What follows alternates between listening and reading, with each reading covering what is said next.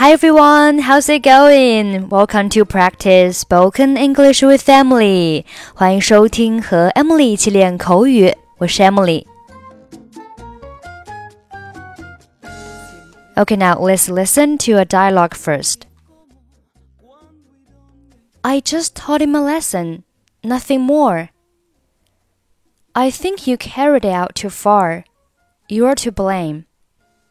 Maybe it's my fault. Okay, now let's take a look at the dialogue.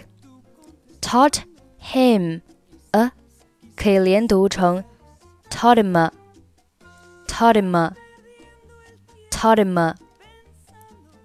I just taught him a lesson. I just taught him a lesson. Carried it out 可以连读成 carried it out, carried it out, carried it out。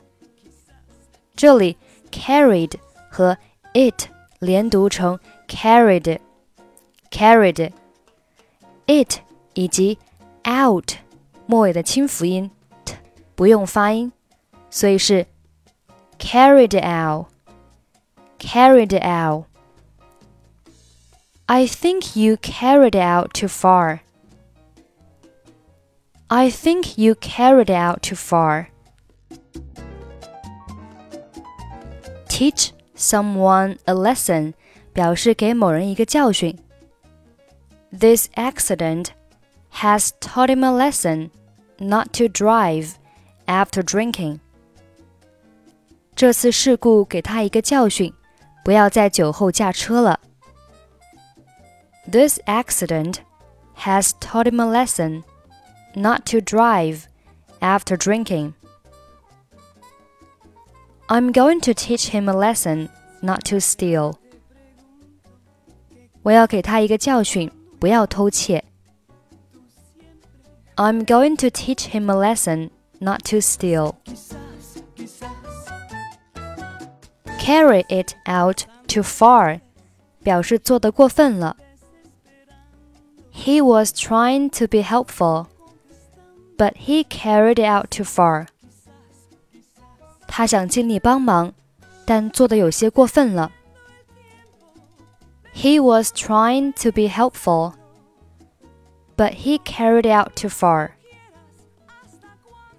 Don't carry the matter out too far, or you may get into trouble. 不要把这件事做得太过分了，否则你会招来麻烦。 Don't carry the matter out too far, or you may get into trouble. Somebody be to blame 表示某人对某事有责任，或者是该受责备。If anyone's to blame, it's me. 如果有人要受到责备，那是我。If anyone's to blame, it's me. Okay, now let's listen to a slow version of this conversation. 我们来听一下这篇对话的慢速版本，记得和 Emily 做跟读训练。I just taught him a lesson, nothing more.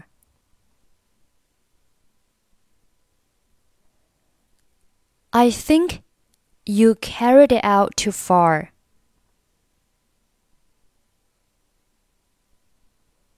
You're to blame. Maybe it's my fault.